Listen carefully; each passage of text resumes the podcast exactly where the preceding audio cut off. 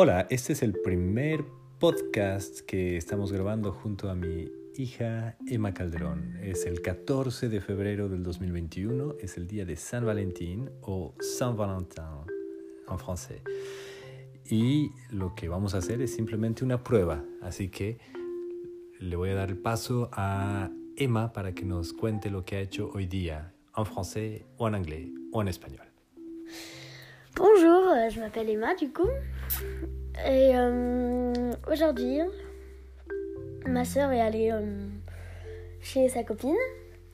Et, et moi, je suis, moi, je suis restée à la maison en train de, en train de faire des podcasts avec mon père. Et voilà. Y ahora lo que estamos haciendo es, estamos viendo un poco de las, eh, las joyas que, que, que tiene Emma y muchas de esas han sido regaladas por su madrina Nati, Nati en Bolivia.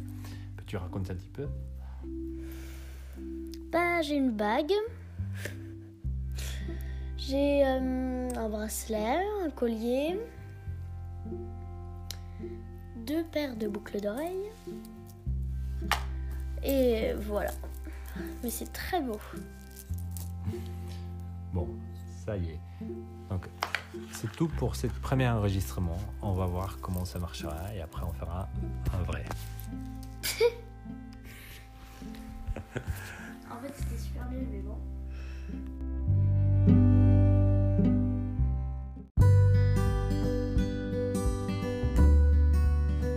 La conversación.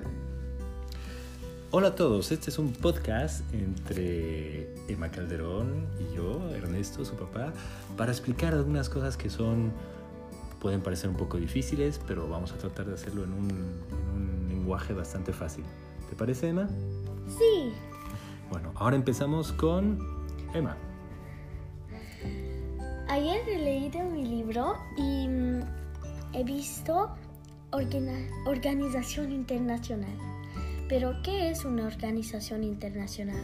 Muy buena pregunta. Eh, empecemos por lo más básico. Una organización internacional es una institución pública que está conformada por sus Estados miembros que la fundaron o que la crearon, ya sea eh, solo ellos o que con el tiempo se han ido añadiendo otros países o estados asociados. Una organización internacional generalmente está constituida para fomentar o para garantizar la cooperación internacional en algún tema en particular. Es el caso, por ejemplo, de las agencias de Naciones Unidas, que tienen como objetivo general el garantizar la paz y el progreso y que, están en razones, eh, que son razones que están en el corazón también de otros proyectos de integración regional, como por ejemplo la Unión Europea en, Europa. Ah, las organizaciones internacionales las hay de muchos tipos. Eh, son universales, que es casi todos los países que existen, que son parte, o regionales. eh, y hay las que son relativamente recientes, eh, hasta las que se han creado a, fines del siglo XIX. Y bueno, todas estas organizaciones tienen como objetivo principal el promover la cooperación internacional. Pero, ¿esto significa que después la creación del, de um, la OI ya no hay guerras? Lastimosamente no. Ha- han habido varias guerras en el mundo a pesar de que las organizaciones internacionales existan, como las Naciones Unidas. Eh, han puesto, a pesar de que han puesto todo su esfuerzo para evitarlas, eh, ha- han continuado lastimosamente existiendo. Pero lo cierto es que las organizaciones internacionales han, han puesto muchos esfuerzos en mediaciones y para evitar conflictos y muchos conflictos han efectivamente sido solucionados gracias a la cooperación internacional.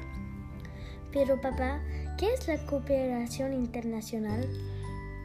Es simplemente cuando dos o más naciones o países, en lugar de pelearse, cooperan. Es importante saber que la cooperación es algo más que un simple diálogo, que es lo que llamaríamos una relación diplomática. La cooperación internacional implica que los países se ayuden de alguna forma para la obtención del bienestar o al menos de, eh, de una de las partes.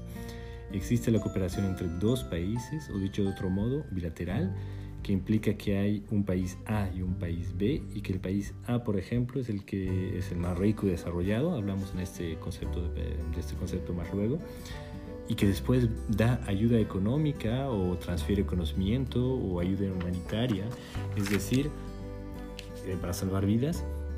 El otro tipo de ayuda es la que se anuncia, eh, la que se anuncia precisamente en las organizaciones internacionales. Por ejemplo, en el marco de las Naciones Unidas, es el caso de una de sus agencias especializadas como la UNESCO, que es la Organización de Naciones Unidas para la Educación, la Cultura, las Ciencias, la Comunicación y la Información. Los países se ponen de acuerdo para proteger ciertos lugares y clasificarlos como patrimonio de la humanidad, es decir, como un tesoro que por su valor y su belleza pertenecen a la humanidad en su conjunto. Todas estas eh, creaciones son ejemplos de cooperación internacional. Y en el caso de la cooperación multilateral, esta se da en el marco de las organizaciones internacionales. ¿Y cuántas OIs existen?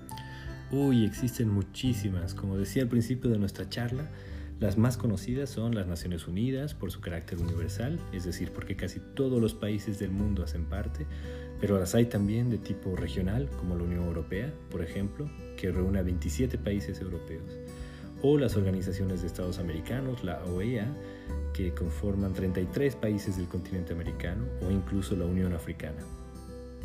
Ah, ok. Es muy interesante.